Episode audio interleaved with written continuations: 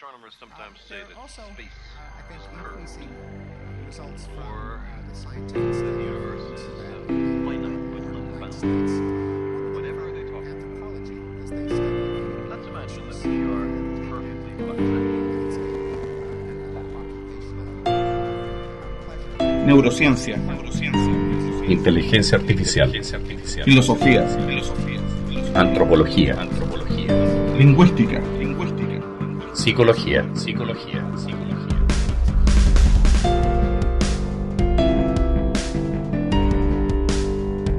Podcaster.cl presenta Tercera Cultura. Un podcast de divulgación de la ciencia cognitiva actual. con Ricardo Martínez y Remis Ramos.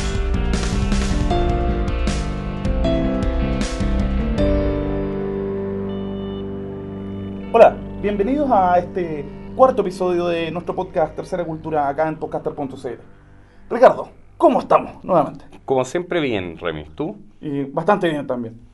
Estamos con un invitado, debo decir, a pesar de que probablemente le haga molestar, digamos, la, la- ¿cómo se llama? Los, los epítetos que está ahí, estamos con un invitado verdaderamente de lujo. ¿eh? Amigo hace varios años ya, así onda... ¿Desde cuándo más o menos? ¿2003? En, ¿2002? en mi antes? caso, 96. Bueno, estamos acá con don Daniel Muñoz, un colega y sobre todo un entrañable amigo acá en este episodio que todavía no sabemos cómo le vamos a poner, así que al final tiramos el nombre del capítulo. Daniel, ¿cómo está? Eh, yo muy bien y muy, muy agradecido y honrado de, de estar acá. po. Y, y muy contento porque estoy con mis amiguis. Sí, De y, estudios y de, y de cognitivos. vuelta en la patria también, sobre todo. Eh, sí, me bajé del avión el lunes pasado recién. Le, le- le hicimos el, el escape al temporal que no nos podría haber dejado venir. Así que muy afortunado de estar nomás. Claro, Daniel eh, lingüista y está haciendo ahora un doctorado en, en Inglaterra sobre desarrollo de escritura en segunda lengua. Exactamente. A nivel académico con, con estudiantes avanzados de inglés. Que hay poquito de eso. Hay mucho con niños. Hay mucho con jóvenes, de- Sí. de- pero, pero no mucho con, con gente que ya sabe inglés y tiene que desarrollarlo a, a un nivel más, más académicamente exigente. Sí. Y eso es muy necesario hoy en día porque efectivamente estamos tratando de, este, mejorar nuestras posibilidades de insertarnos en el mundo académico internacional. Eso está pasando en estos momentos por, por tener un inglés que te permita escribir un paper, por ejemplo. Sí, que no es cosa menor, de hecho. No es menor y de hecho en la práctica gran parte del problema es que para conseguir una meta como esa no basta con saber inglés, ni siquiera con ser una- una- un usuario avanzado de inglés, básicamente porque aquí estamos con el problema de, de aprender a escribir a, un- a un nivel avanzado en un género particular, que es el género, que son géneros, distintos tipos de texto académico. Sí, pues, Y eso, y, sí, y para eso no, no basta con saber tu propio idioma, de hecho. La mayor parte de la gente usuaria de su propia lengua no, no sería capaz de escribir un paper en esa lengua, por- porque la tarea misma implica complejidades Sí, pues. diferentes a otras tareas lingüísticas. Sí, pues, y son precisamente las cosas que a uno no le enseñan en metodología de investigación, pues, o sea, cómo escribir bien, porque o sea, Eh, eh, no, es difícil y, y- eso es un problema que, que tienen todas las ciencias en estos momentos. Yo me acuerdo haber hecho traducciones para gente de- del Instituto Milenio acá en, en- en la Universidad de Chile y gra- claro, gran parte del problema era que los papers estaban buenos de contenido, pero se los rebotaban simplemente porque habían problemas de estilo que ni siquiera los, los, los, recep- los recepcionantes, las revistas que estaban eh, revisándolo eran capaces de explicar claramente en términos de qué es lo que parece que está mal. Salvo con criterios como hay un problema de estilo. Ya, pero estilo en qué sentido? ¿Demasiado informal, demasiado formal, Eh, muy fome, muy ligero, muy Eh, poco científico. poco científico? Formal e informal es, de hecho, es demasiado general, demasiado básico, demasiado intangible a esta altura. Es, es poco científico dentro de las, las comunidades científicas particulares donde están. Es así de simple. Es muy probable que, un- que un- que un- que un- que una revista, que, la- que el comité editorial de una revista de ciencias biológicas, por ejemplo, espere ciertos estilos, que ellos llaman estilo a a falta de un mejor nombre, diferentes a gente que está escribiendo paper en matemáticas, por ejemplo. Es muy, es muy probable, lo más probable es que sea así, de hecho. O sea, en términos argumentativos, sobre todo, ¿o, o no? Eh, bueno, es que precisamente, de nuevo, argu- argument- la argumentación misma es una palabra gigante, Ricardo probablemente Sí. puede apo- apoyarme en esto, es una palabra enorme porque efectivamente las maneras de argumentar dependen mucho de, de las, de las prácticas que se dan en las distintas comunidades. A- argumentar en filosofía claramente no es lo mismo que argumentar en literatura y ciertamente no, es- no es lo- no es lo mismo que argumentar en lingüística, por ejemplo. Yo me acuerdo que en el año 96 tuve un curso de cultura judía acá mismo en la Universidad de Chile. Y para hacer el trabajo final tuve que leer un par de libros. Entonces fui a- al instituto que estaba ahí en, en Providencia, una, una casa antigua, y empecé a leer los libros de, de las personas de, de cultura judía que hacían textos sobre cultura judía. Y no entendía nada.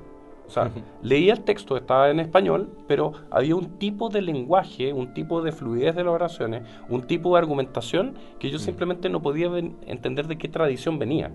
¿Por qué? Porque había una especie como de lógica que tenía el texto que simplemente Exacto. me era inaccesible, inaccesible. Y creo que eso es más o menos lo que pasa en... re- recuerdo que eh, el, el te- el- el artículo académico es un, es un género que se ha desarrollado a lo largo de muchos siglos y que ha tenido muchas vari- variaciones. O sea, Claro. desde Newton, que es como el que inventa el- este, este género literario o de, escritura, hasta nuestros días ha pasado mucha agua bajo el puente y además se ha diversificado mucho. Uno se encuentra, por ejemplo, con, no sé, papers en inteligencia artificial robótica, que son papers de dos páginas, donde todas las referencias están con, con un numerito en superíndice. Claro. Y, y como que son tres cucharadas de la papa, no hay método, nada, simplemente se se hizo A veces y listo. Y eso tú lo puedes contrastar, por ejemplo, con, con paper en, en nuestra área en lingüística, donde efectivamente es- es- está tan poco estandarizada la- las, las metodologías y lo que cuenta como evidencia y lo que no, que efectivamente la manera de argumentar ahí es, es muy diferente. Ahí uno tiene que normalmente construir y dedicarse un buen tiempo a construir el argumento, literalmente. a con- primero a construir el caso, a construir el problema. Primero que te crean que el problema que tú identificaste vale la pena eh, investigarlo. Cosa que, por ejemplo, las licenciaturas, mm, me imagino que eso, pensemos en física o en robótica o en electricidad, por ejemplo, si vas a escribir algo sobre electricidad, es muy probable que no necesites demostrar nada respecto al interés o a la validez de tu, de, de tu interés científico por, por- por esos temas.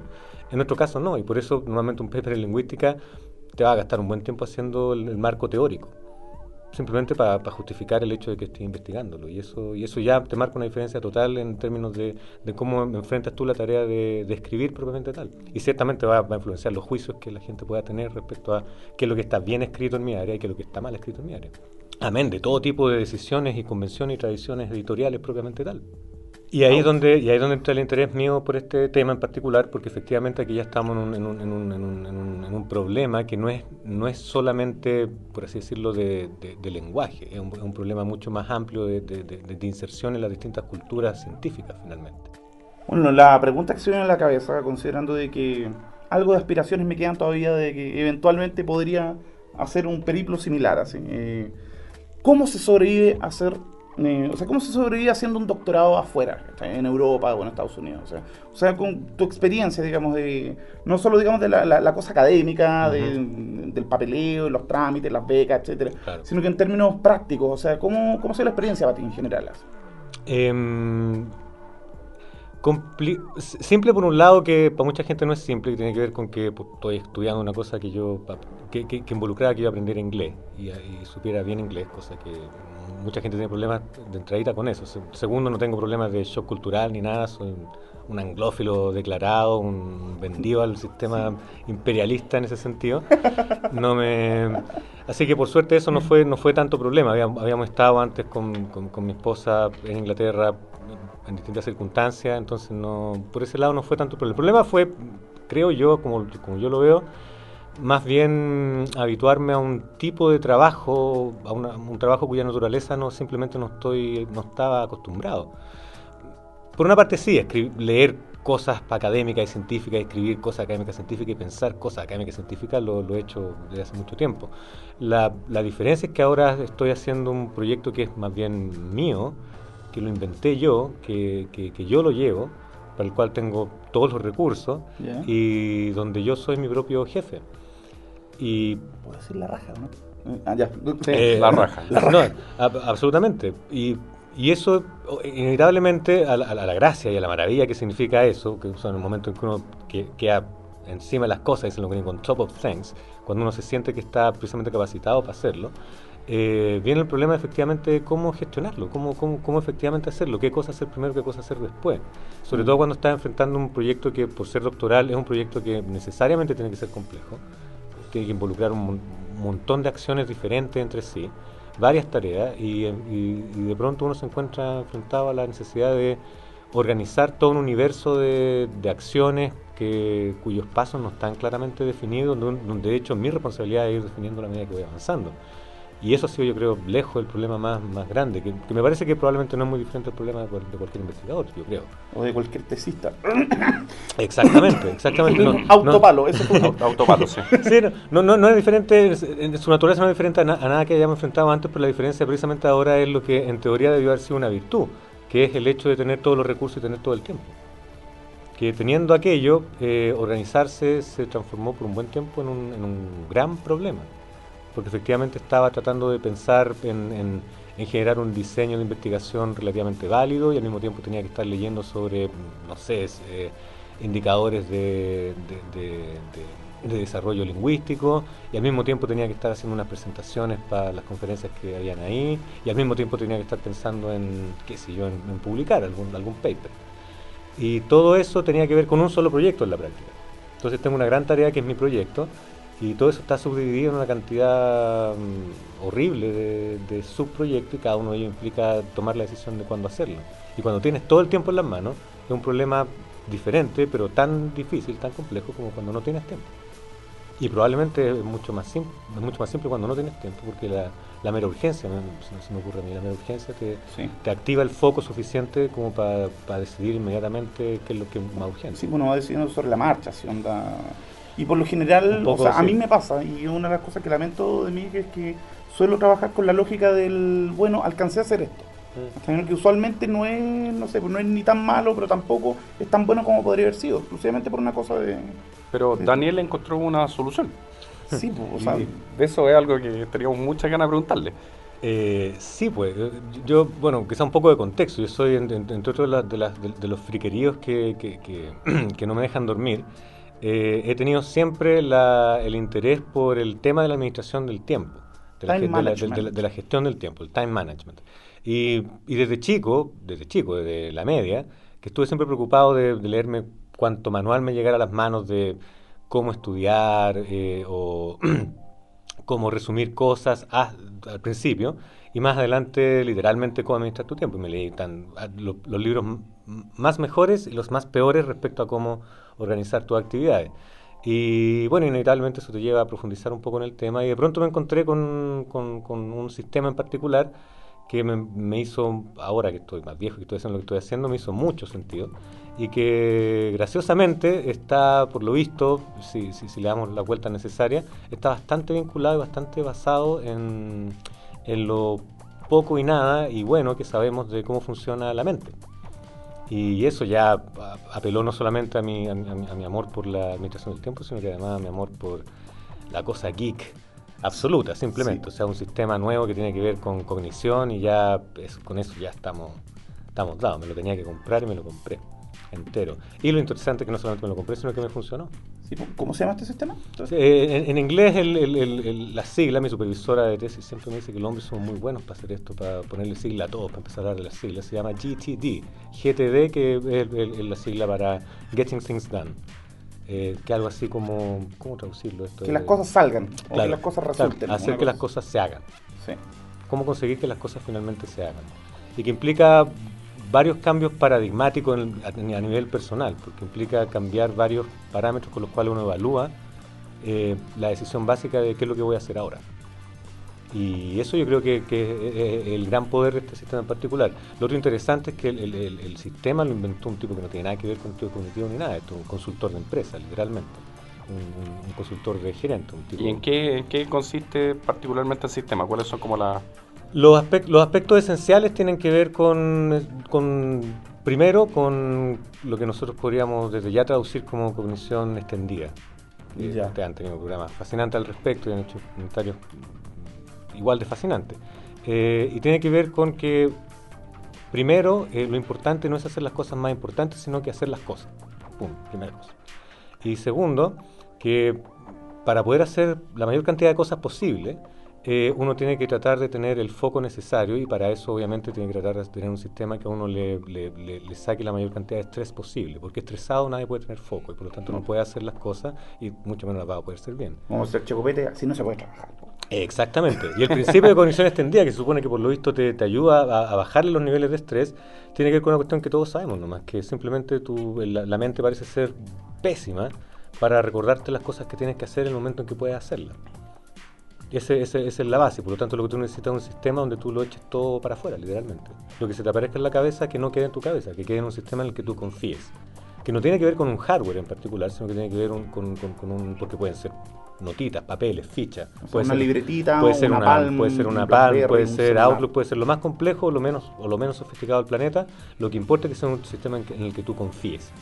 Que tú tengas de verdad confianza en que lo que está ahí y lo que tú procesaste, lo que tú ordenaste, va a estar ahí, va, va a estar eh, listo y esperándote para recordarte cuando tú lo decidas qué cosas puedes hacer en el momento que puedas hacer. ¿Y qué es lo que hacía en ese sistema? Eh, Pero supo- asumamos Sí. que es, por ejemplo, Sí. una libreta o un post-it. Sí, sí. Yo tengo de hecho una libretita, simplemente. En esa libretita tú anotas lo que este tipo simplemente eh, reduce a stuff. O sea, Stuff. Cosas, weá. weá, Cosas. claro, weá. Ya. Weá, pero Weá, en la ya, cabeza. ok. Entonces cuando, cuando uno le preguntan cómo, en qué estás pensando, uno dice, ah, estoy pensando pura weá. En el fondo como, es- como soy electrónico. Exa- exactamente. Cuando, Hago eh, weas, hago weas. Claro, que, que, un, que un principio muy bonito, porque en el fondo tiene que, tiene que ver con que uno reconoce que, mm, que en tu cabeza, la, que la manera de procesar que tiene la mente no es, no es categorizada, no, es- no, no, no, no, no estamos, no estamos trabajando con conceptos que están claramente identificados en tu cabeza, tenemos una, una amalgama totalmente combinada e interconectada de asociaciones. O sea, no es una Eh, cuestión jerárquica modular fodoriana, sino que No, es en una absoluto. cuestión más bien caótica, más Absolutamente, conexionista. O sea, un absolutamente. cajón desastre. Exactamente. Entonces tú vas echando ahí literalmente todo lo que se te aparece en la cabeza que tú dices, yo podría eventualmente hacer algo al respecto. Ni siquiera, ah, in- incluso antes de decidir que tú vas a hacer algo. ¿Y esto lo haces con las cosas que son tareas que, que te demandan tus funciones, tus roles, o también lo puedes hacer con cosas como que, que quiero aprender a tocar guitarra eléctrica? Idealmente es con todo. Literalmente es con todo. Porque el principio es que tú en algún momento adquieres un compromiso contigo mismo, por así decirlo, de hacer algo. Porque te gusta, porque querís hacerlo, porque te obligan en la pega, por el motivo que sea, pero tú ya estás comprometido, tú decidiste que eso lo ibas a hacer en algún momento. O por amor, puede ser también. Por lo que sea, literalmente. Pero esas no son categorías que entren, que sean relevantes pa- para tú poder hacerlo.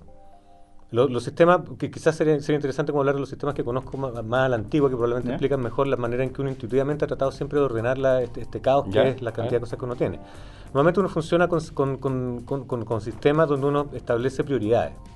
Los sistemas más típicos de organización del tiempo, los más antiguos, los más tradicionales, suelen basarse en la decisión de qué es prioritario, qué es más importante. Y por lo tanto, y, y esa decisión te va a llevar a tener una lista de aquellas cosas que tú decidiste que eran importantes y por lo tanto las vas a hacer.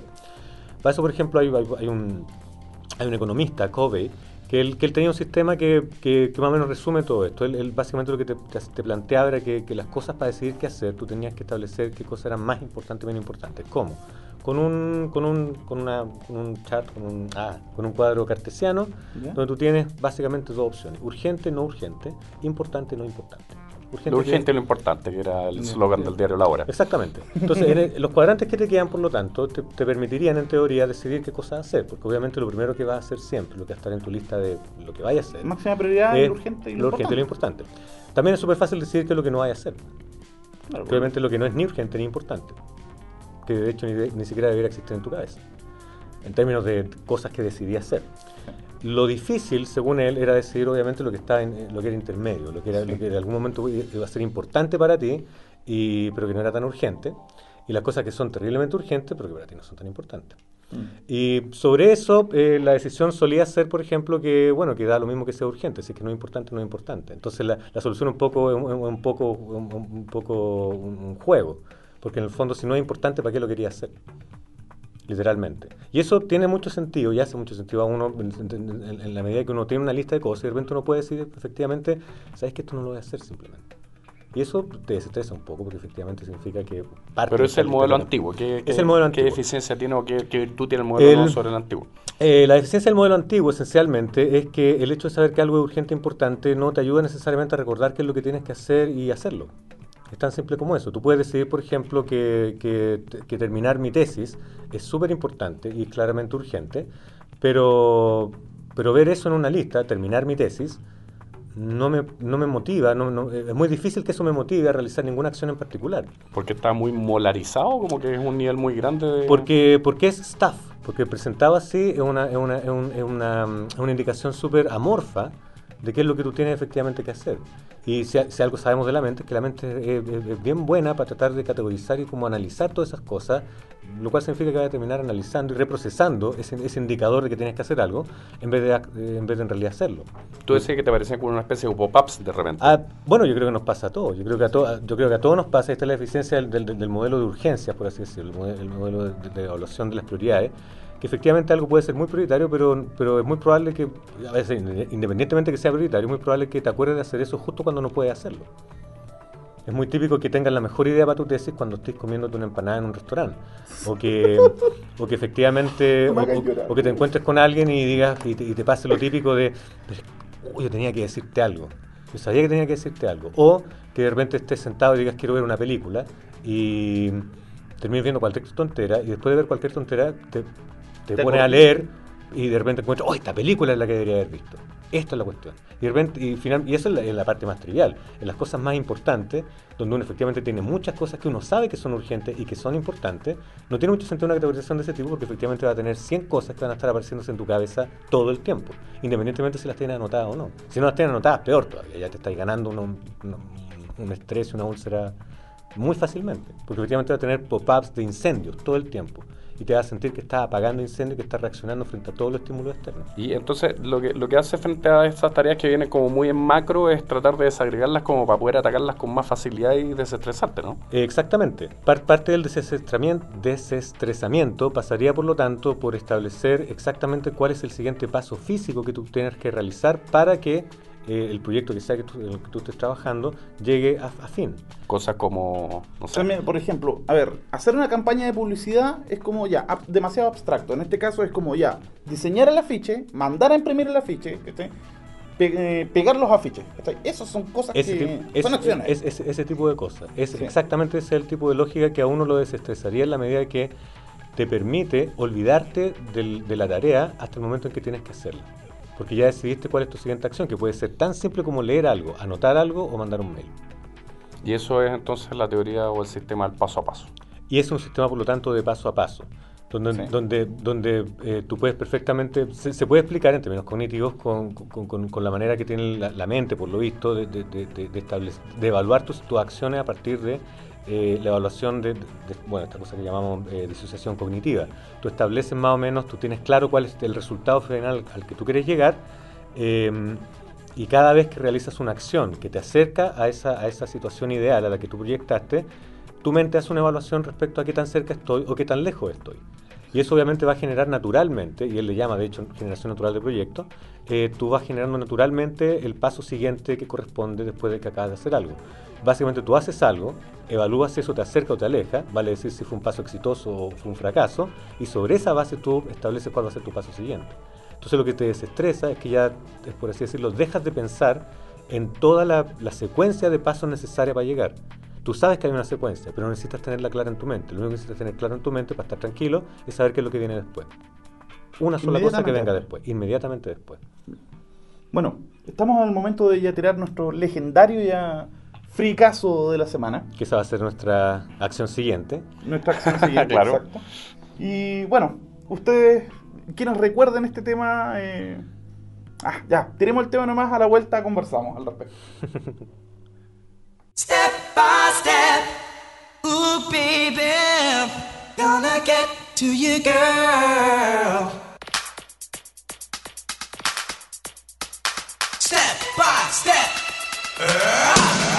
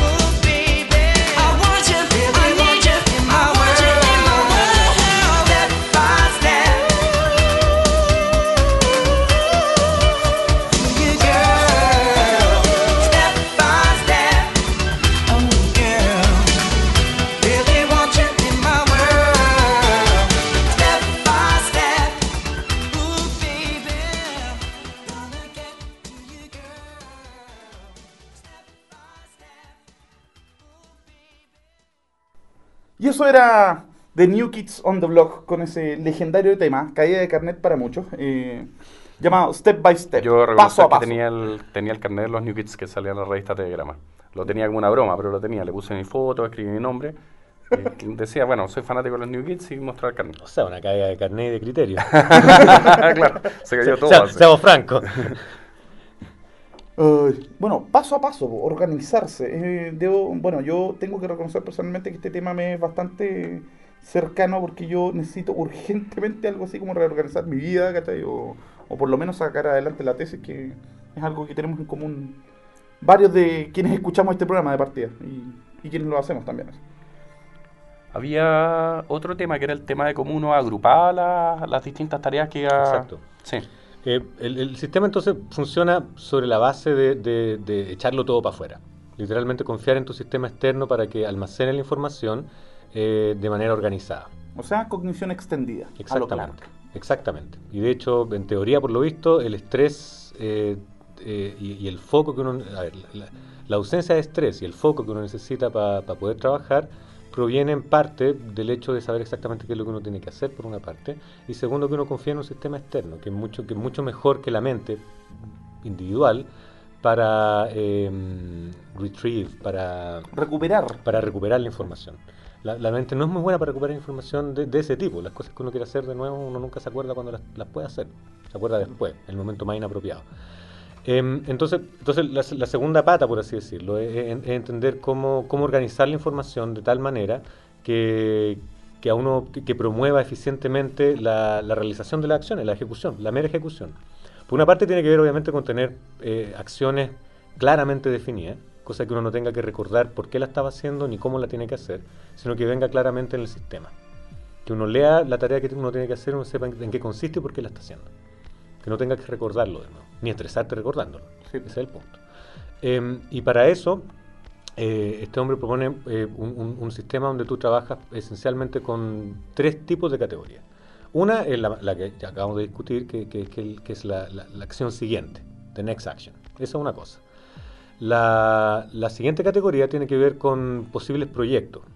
Parte, parte del sistema es que cuando tú decides que vas a hacer algo, ese algo que tú tienes que hacer eh, puede, puede en realidad descomponerse en varias acciones chiquititas o simplemente en una sola cosa. Si yo, por ejemplo, tengo que firmar un documento, eso es una sola acción. Pero comprarme zapatos es un proyecto, porque requiere de varias acciones. Probablemente tengo primero que cotizar, tengo que ir a ciertos lugares seguramente, quizás tenga que preguntarle a algunas personas ciertas cosas, quizás tenga que juntar la plata primero.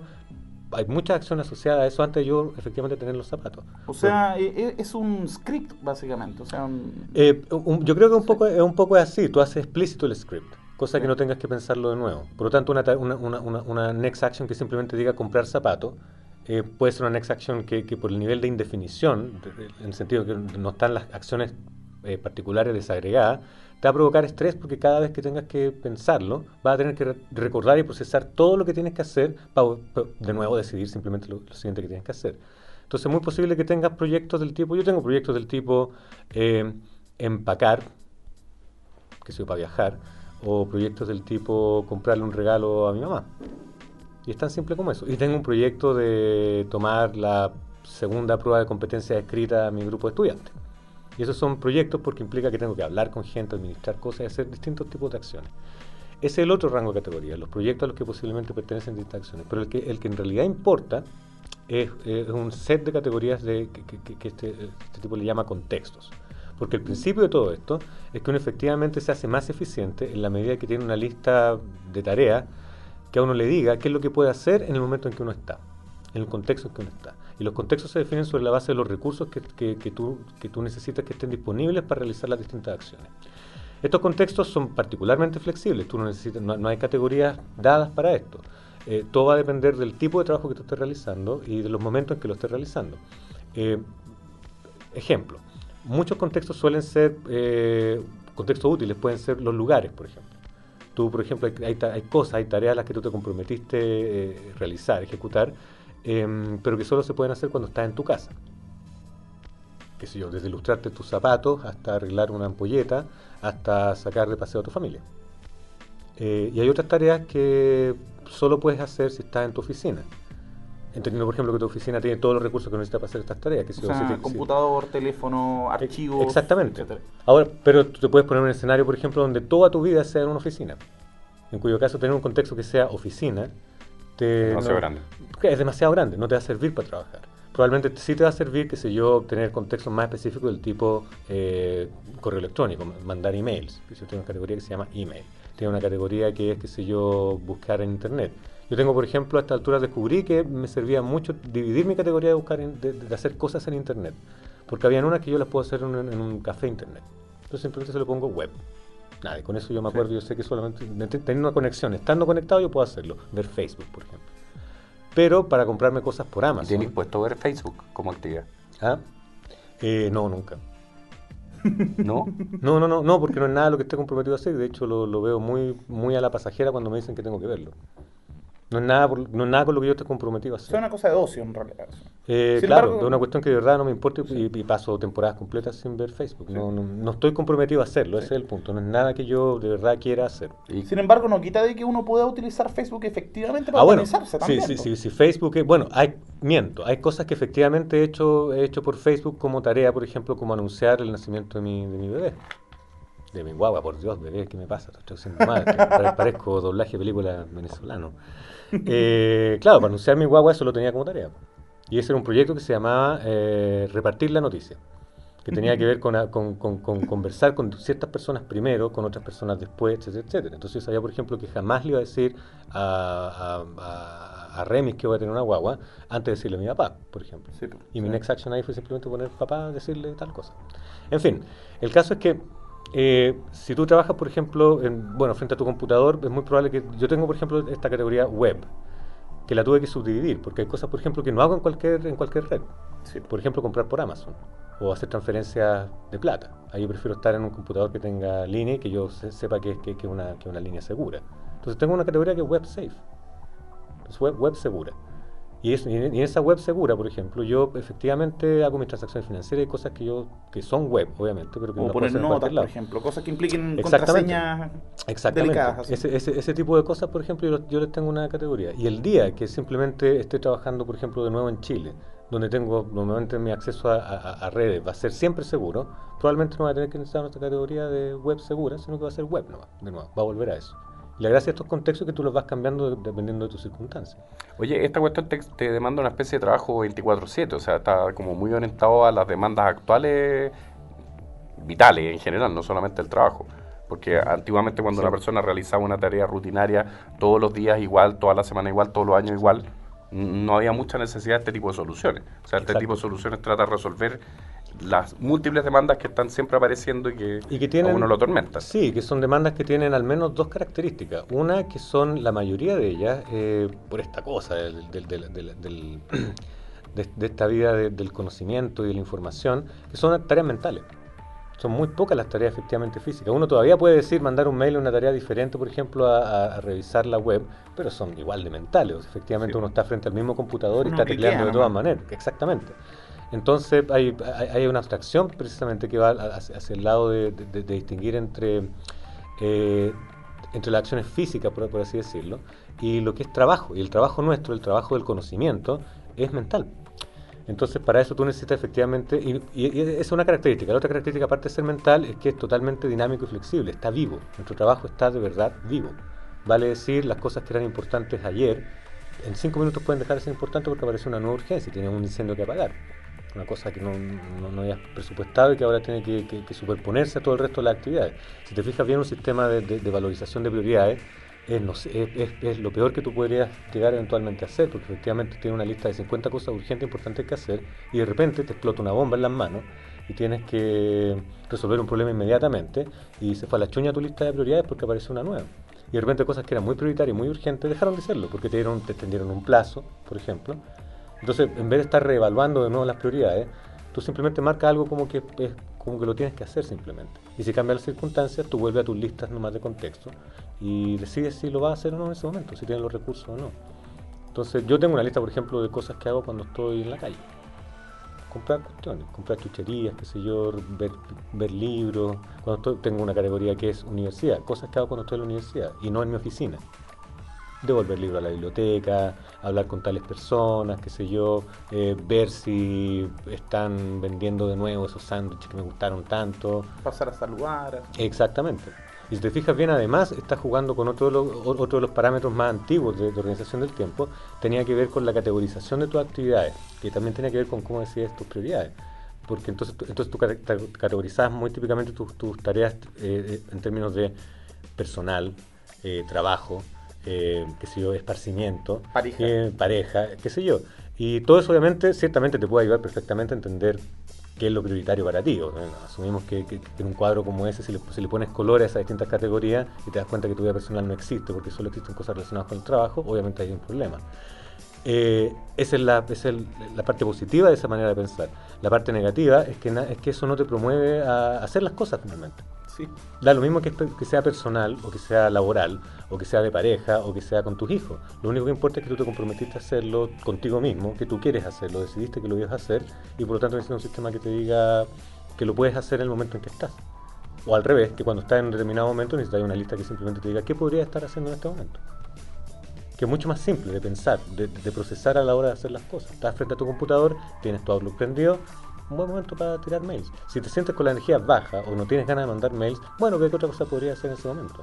El punto es que el, el estrés estaría disminuyendo en la medida que tú sabes, tienes una lista, él habla de un airtight system, tiene una lista que, que, que que eh, eh, que considera todas las cosas, todas, literalmente todas las cosas que tú decidiste que en algún momento ibas a hacer. Y eso te tranquiliza porque el momento en que tú dices, decides hacer otra cosa, incluir una nueva o, o desechar alguna, lo estás haciendo sobre una base que a mí me encanta porque es científicamente muy válida, que tú sabes exactamente qué es lo que estás dejando de hacer por hacer lo que decidiste hacer ahora.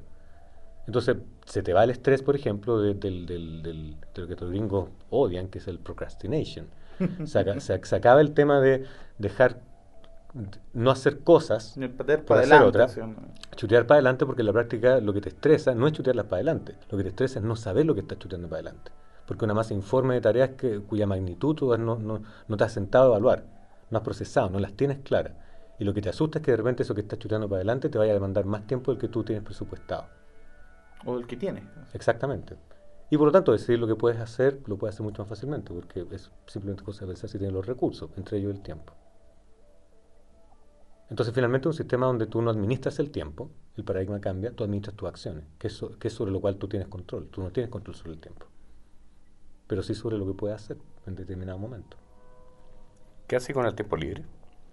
El tiempo libre aparece naturalmente como parte de las acciones a las cuales tú estás, con las cuales tú estás comprometido y que tienen que ver con determinados contextos. Si estoy en mi casa, es muy probable que en mi contexto casa aparezcan todas las actividades de tiempo libre en mi casa.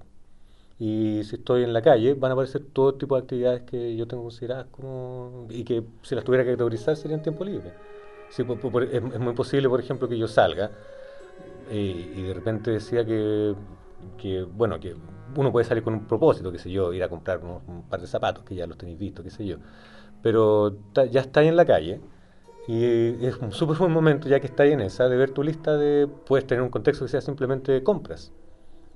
Y ya que saliste a comprar tus zapatos, que no- ojalá no llegar a tu casa y decir, chuta, debería haber comprado tal cuestión. El, casi, el, el caso clásico del supermercado. Sí, pues.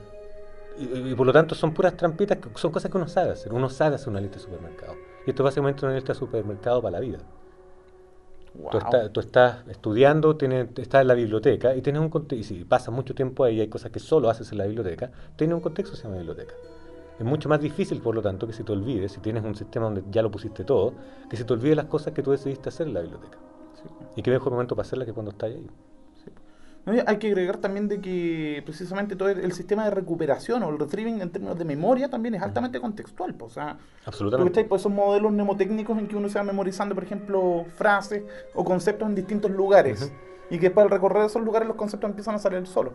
En cambio, si uno tiene una masa informe de cosas por hacer y pasa de que, no sé, pues la masa simplemente se transforma en preocupación, pero no en acciones concretas que podáis llevar a cabo. pues, ¿cachai?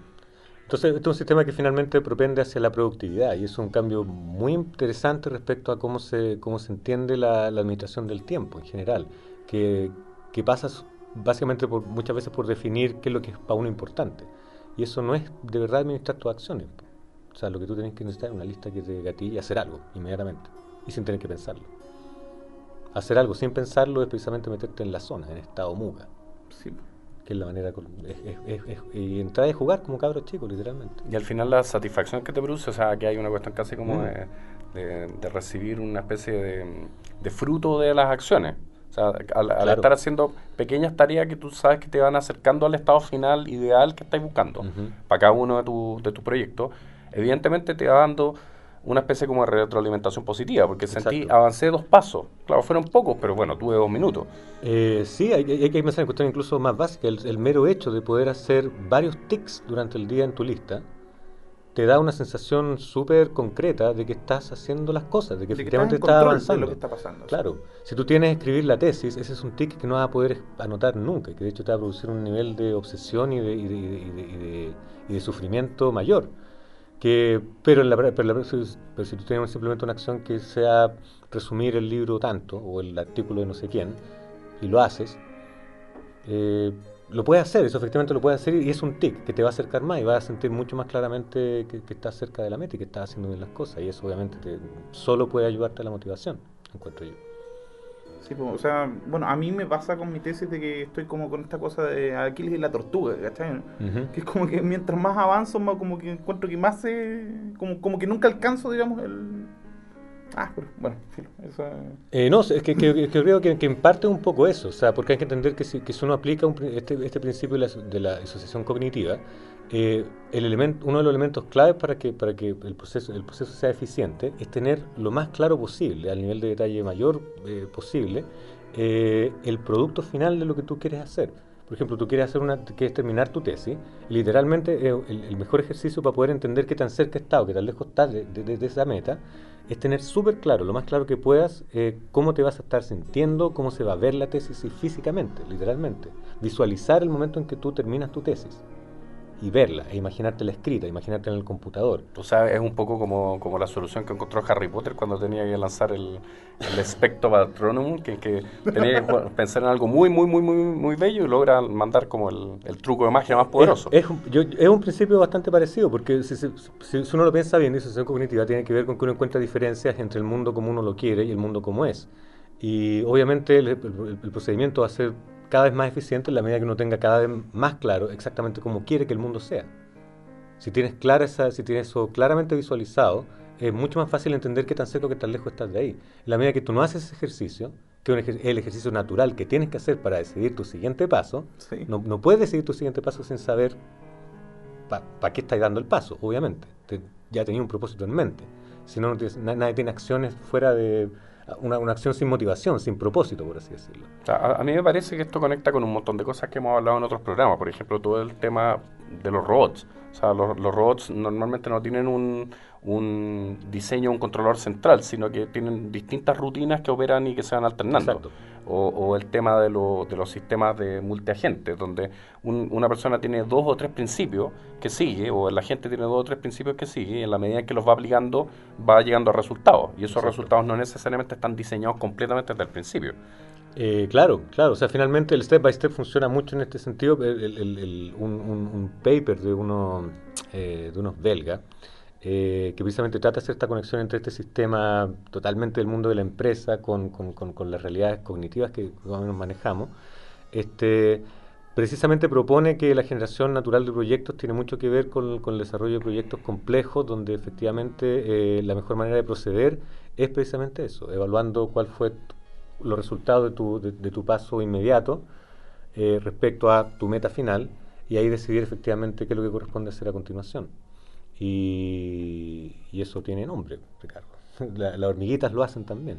Claro, eso es el procesamiento estigmérgico, ¿no? Exactamente. Claro, procesamiento estigmérgico. O sea, la idea que una hormiga, uno- cuando las hormigas van, van buscando comida, como que se desplazan en múltiples direcciones, pero van dejando una marca, que es una marca de feromona, de feromona Sí. y en la medida que una hormiga encuentra una fuente de comida, la marca feromona es un poco más fuerte. Se refuerza porque hace el viaje de vuelta. Y hace el viaje de Claro. vuelta. Como si se muere en el camino, no Claro, queda una huella. y cuando va una segunda hormiga se sigue reforzando y así, de repente quedan como unas líneas que son como la solución. Sí, y, Claro. y del estado inicial, que es más bien caótico, digamos, tienden a emerger naturalmente las vías más eficientes para Eh, llegar claro, a la claro, meta sin que necesariamente haya un plan, un gran plan estratégico, maestro, o sea, un plan claro. maestro. Tiene, tiene una serie de agentes con, con muy pocas operaciones que realizan y esas pocas operaciones al final cuando se van agregando empiezan a dar con soluciones más eficientes que haber tratado de diseñar todo desde el...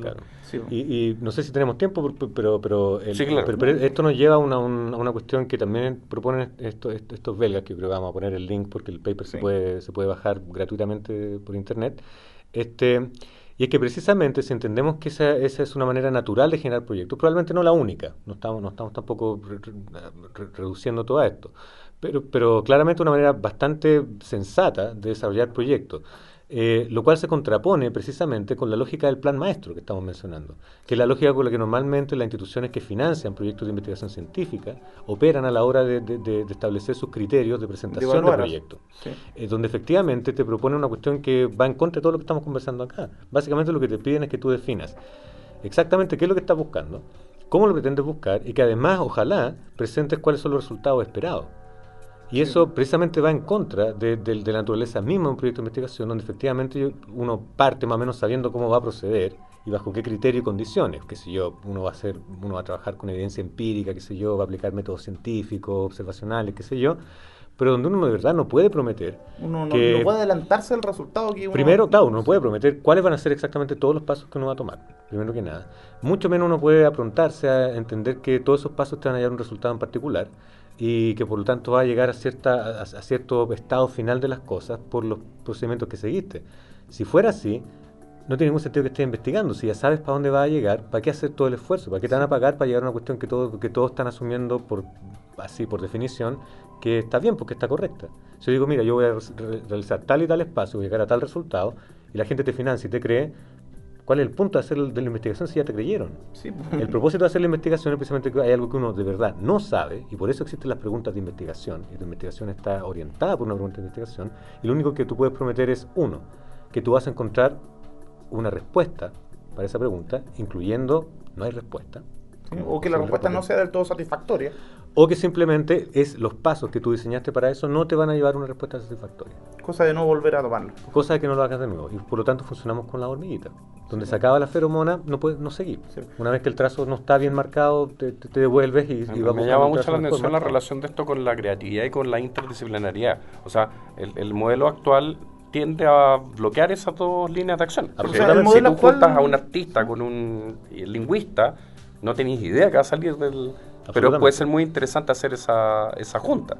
Mira, de hecho, a mí me da la impresión de que el sistema académico, como, como que a uno le, le- le voy, lo voy a bautizar ahí sobre la marcha, me da la impresión que a uno le, lo obliga a trabajar bajo un modelo como Wild Coyote, el, el correcamino. ¿cachai? Ya, a ver. De que, claro, o sea, tú, no sé si te acordáis estas, estas trampas que hacía, digamos, con estas maquinarias, ¿cachai? Onda con múltiples acción, reacciones. Sí, Acme, Acme. Y todo eso, obviamente, con el típico blueprint o el planito azul ese, con, con el diseño. Que, y que siempre por algún detalle, quizás, no sé, por, una- por un detalle cualquiera, digamos, el plan se le echa a perder. Claro, es, un, es un buen chiste, porque ese, ese chiste es lo que se llaman las máquinas de Goldberg. Las máquinas de Las Goldberg, máquinas de. Volver eran unas máquinas que hacían una operación tan sencilla como, qué sé yo, prender el califón. O partir un huevo, que, por ejemplo. Qué sé yo, caía una pelota cuando sonaba el despertador, caía una pelota que activaba una palanca y la palanca. Ah, ya, eh, como, como Wallace en Wallace and Gromit. Claro, Exacto. o sea, Es la- una las máquina máquinas de Goldberg. Goldberg básicamente lo que muestran es la inutilidad de los proyectos en el sentido de que cuando tú haces una ultra desagregación empiezas a introducir una serie de tareas que no necesariamente son las que te acercan más rápidamente a la Exacto, meta exacto, final. y, y pier- y pierdes tiempo. Y, y- y es súper interesante que hayas mencionado el tema de la creatividad, porque efectivamente uno de, los- uno de los elementos de, de este, de este sistema es precisamente eh, incrementar las posibilidades de que tú puedas realizar un trabajo relativamente creativo. Que tú lo consigues cuando no estás estresado y cuando puedes, cuando puedes eh, poner todos tus recursos mentales a una sola tarea. Es mucho, eh, eh, li- literalmente, si tú haces un brainstorming eh, y pones todas las ideas que tenías en, un papel, eh, existen grandes posibilidades de que tengas ideas nuevas sobre esas porque ya te deshiciste de las que ya tuviste, porque ya están en papel, no necesitas volver a procesarlas nunca más de nuevo. A, lo más volver a, mirarlas y, qué sé yo, organizarlas nuevamente.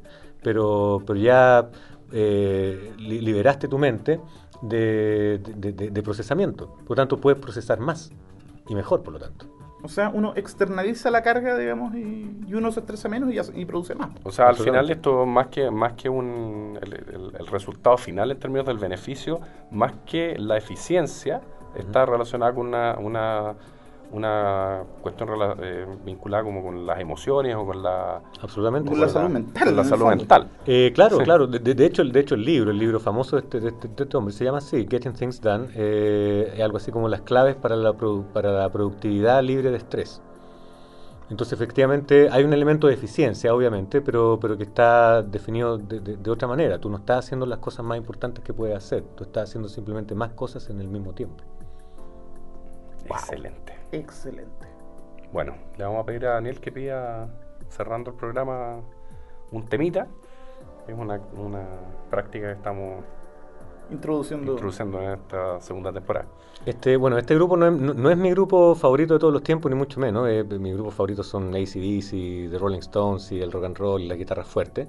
Eh, pero es el, el- el último grupo que vimos en vivo en Inglaterra, una de las segundas grandes cosas de estar en ese país, que efectivamente hemos podido ver mucha música. Aparte de la cerveza, calidad. me imagino. La cerveza es muy mala. ¿Sí? Eh, Las mejores cervezas vienen de otras partes y las mejores cervezas siguen siendo belgas. Wow. De eso yo no tengo duda a esta altura.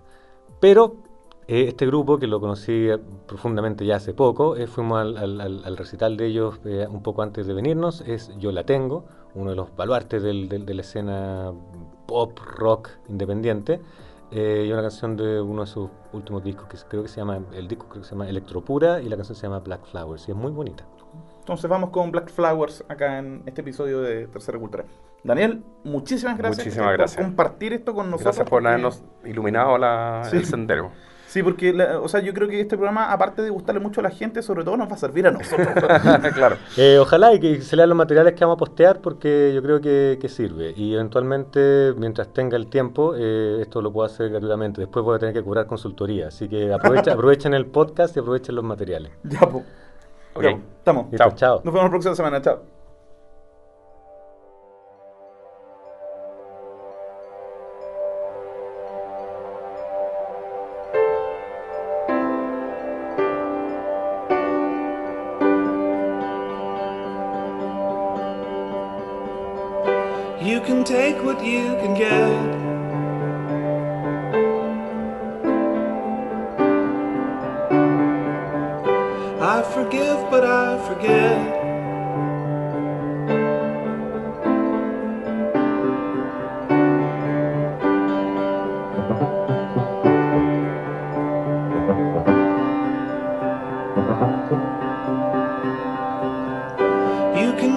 Sleep enough.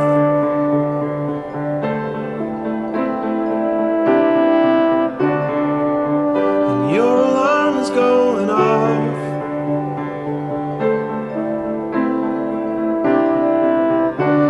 You wake up and you can't pretend your dream was just a dream again.